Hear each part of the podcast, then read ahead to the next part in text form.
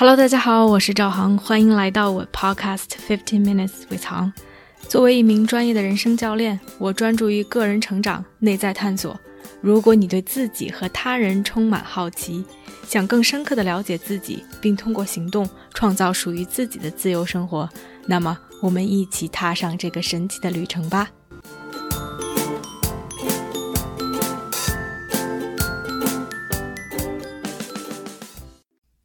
大家好，欢迎来到这期的 Podcast。前两天和一个朋友一块儿在家里面看电影，他选了一部电影叫《The Rise of Planet Apes》星球崛起，星球是大猩猩的这个星。电影其实讲的是男主人公 Will，他的父亲得了 Alzheimer 阿尔兹海默症，身体在每况愈下。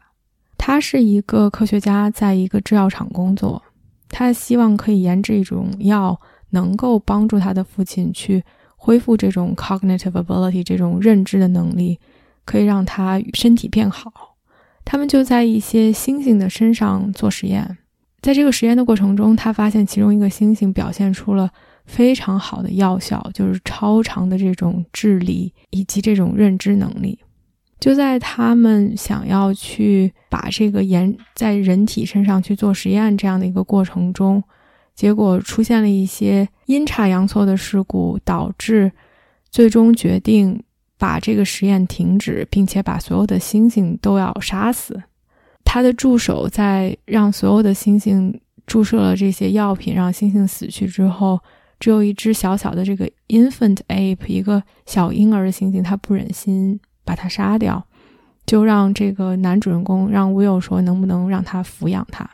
而这个小猩猩其实就是恰巧是那个药品特别成功的那个母猩猩刚刚生下来的一个小孩儿。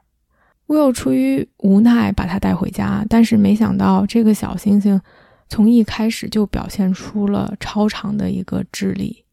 因为那个药品产生了这种基因的改变，并且把它遗传到这个小猩猩的身上。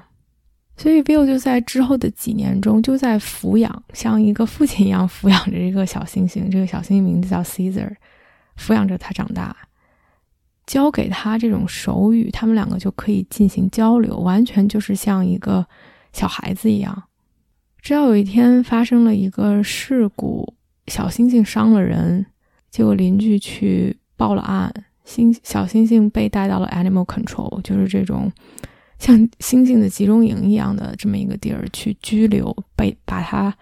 放进了监狱。In a way，Will 一方面是特别想把他的这个猩猩宝宝给救出来，但是由于各种各样的原因，暂时就是没办法。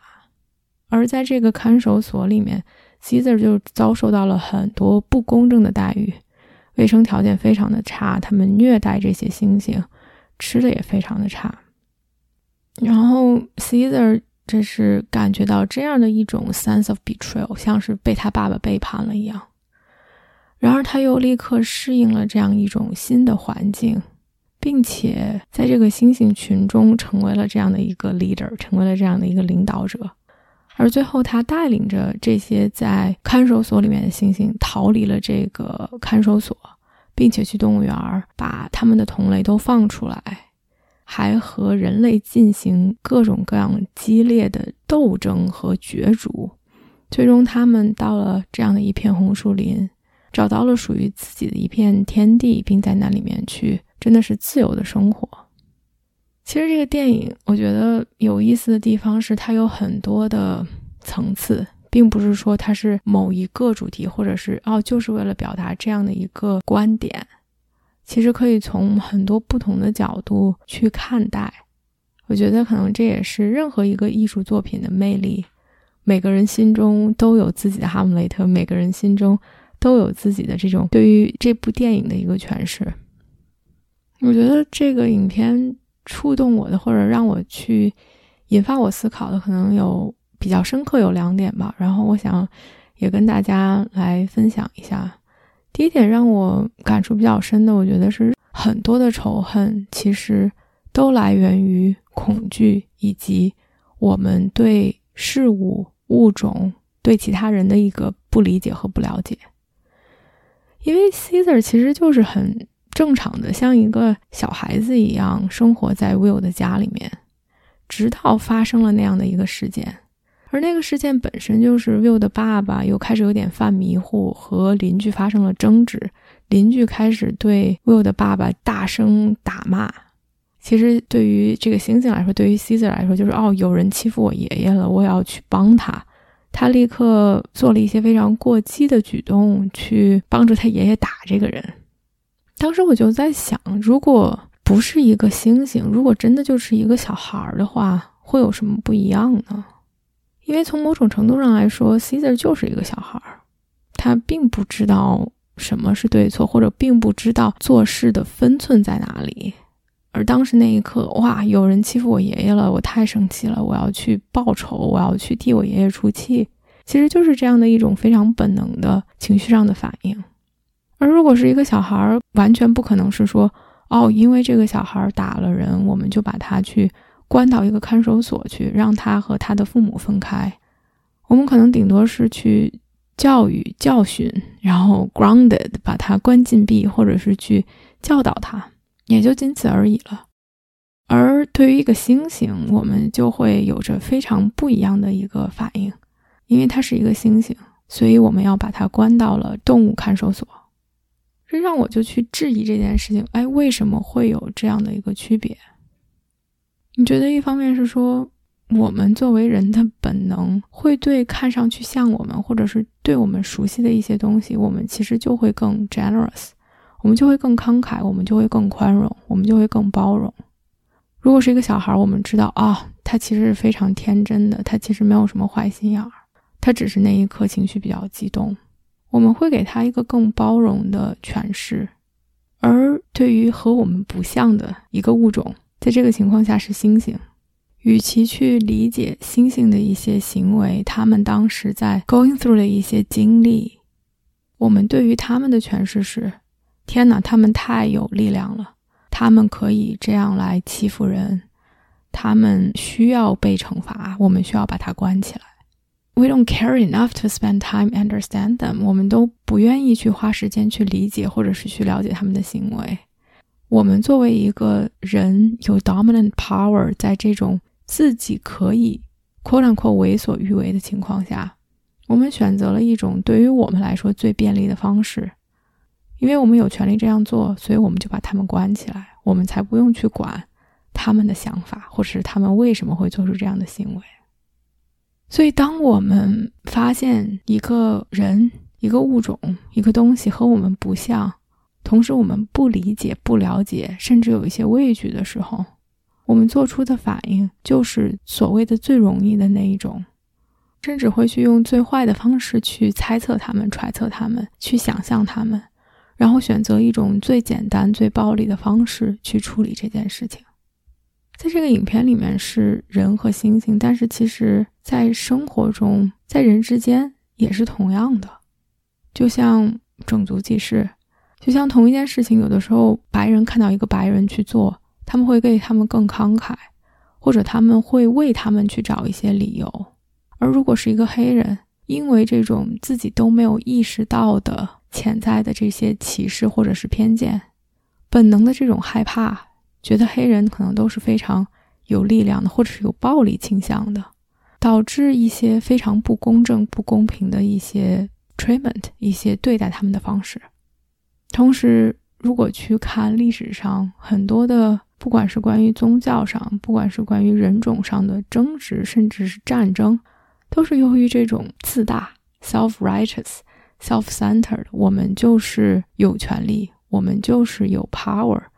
一旦有权利的人可以对没有权利的人去为所欲为的时候，而尤其当我们的权利被侵犯的时候，我们不会去想对方的处境。我们不会去想对方的经历，而用最简单粗暴、对于我们来说最方便的方式去处理这件事情。如果我们觉得我们更 superior，我们更所谓的高级，我们比别的物种或者是比别的人高人一等的话，其实无形中就产生了这样的一种分离或者是分裂。在电影中是人和猩猩的分离，哪怕猩猩和我们再像。所谓的从生物学的角度，从进化论的角度，甚至就是从我们和猩猩在一起的这种互动的角度来讲，你可以看到他们和我们的连接，他们可以和我们交流，他们真的就像一个小孩子一样。但是我们是人，他们是猩猩。一旦我们用这样的角度去诠释的时候，无形中就产生这样的一种分裂或者是分隔，而这种分隔就让我们觉得我们有权利，我们可以为所欲为，我们不用去理解他们，我们不用去了解他们，我们可以用我们想用的方式去处理他们。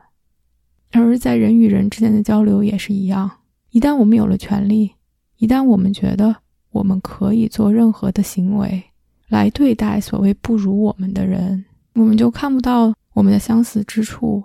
以及甚至忘记了那份每一个人都有的这种 compassion，这种同情、怜悯之心。嗯，忘记了其实我们都是人。第二点让我觉得非常有触动的是，接近影片的结尾，因为男主人公 Will 一直想去找到 Caesar，一直想去带他回家。在猩猩和警察经历了。各种各样的搏斗之后，Caesar 终于带着他的族群到了这片红树林。Will 也在那里找到了他。他当时就跟他说：“Let's go home，让我们一块回家吧，我可以保护你。”当时星星的已经就是智力上升到可以与人交流，可以说话。他当时就在 Will 的耳边说：“Caesar is home，我已经回家了。”我觉得从某种程度上来说，这个其实很像。父母去养育小孩的这样的一个过程，Will 就相当于养育了他的一个星星的小孩，他去喂他、抚养他、教他、带他去医院，take care of everything，照顾他的生活起居的一系列的事情。父母觉得他们知道 everything about the kids，他们知道这个小孩所有的一切，甚至包括什么是对这个小孩最好的。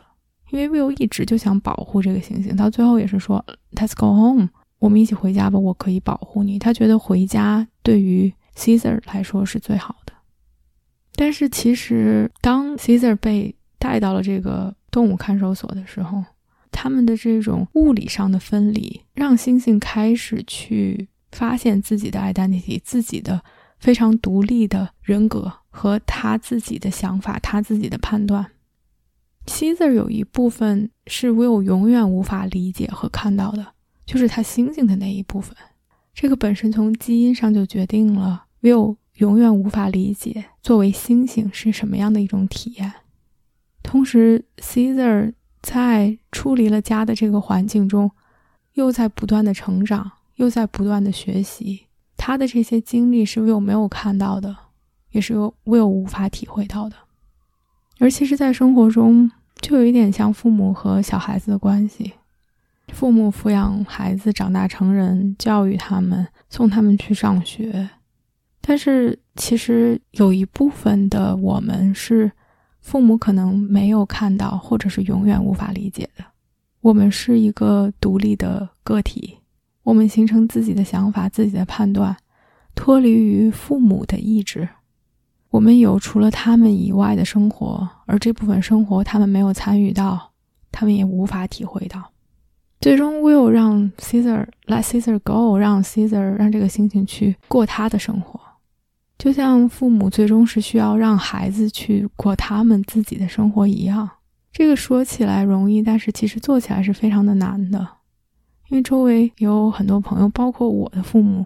都会在生活上的一些事情。希望我们按照他们的想法去做，不管是说现在非常普遍的催婚，然后催生孩子，或者是说在事业上的一些建议，或者是找什么样的对象，其实很多时候我们忘记了它已经独立于我们而存在了。西泽在这里面是一个非常有意思的角色，因为他是一个从某种程度上来说，他是一个动物，他不是人类，所以。我们会把它觉得它是我们的宠物去混淆，所以它到底是宠物还是一个孩子？我觉得小的时候，小孩其实从某种程度上来说就像一个宠物。宠物和孩子的区别在于，宠物其实无法脱离于它的主人而独立的生存，它一直是依赖于它的主人的。所以，哪怕它有它的想法，它有它的想做的事情，而这种不独立性导致。它永远无法独立的生存，它永远无法是一个独立的个体。所以从某种程度上来说，宠物就是我们的，它是我们的一个归属品，它是我们的一个附属品，它属于我们。而孩子从某种程度上来说，在小时候是属于父母的，哪怕他们自己有独立的人格、意志、判断、想法，但是在他们没有经济独立，在他们没有人格独立之前，他们的很多决定都是受到父母的限制的。而直到他们变得独立，所以父母可能可以拥有一个宠物，但是他们无法拥有他们的孩子。他们的孩子是独立于他们而存在的，并不是他们的一个归属品或者是附属品。而其实我们不管是作为一个人，或者是作为这个地球上的一个生物，都可以更好的去尊重每一个生物他们本身生存的权利，他们做选择的权利。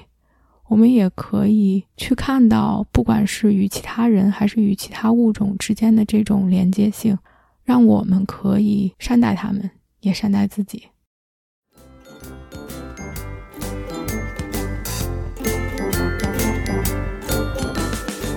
我相信每个人的智慧和力量。如果我们可以把内在的探索转化为行动，这个世界就会变成一个更美好的地方。感谢大家的收听。如果你喜欢我的节目，欢迎点赞、评论并分享给身边的一个朋友。Have a nice day.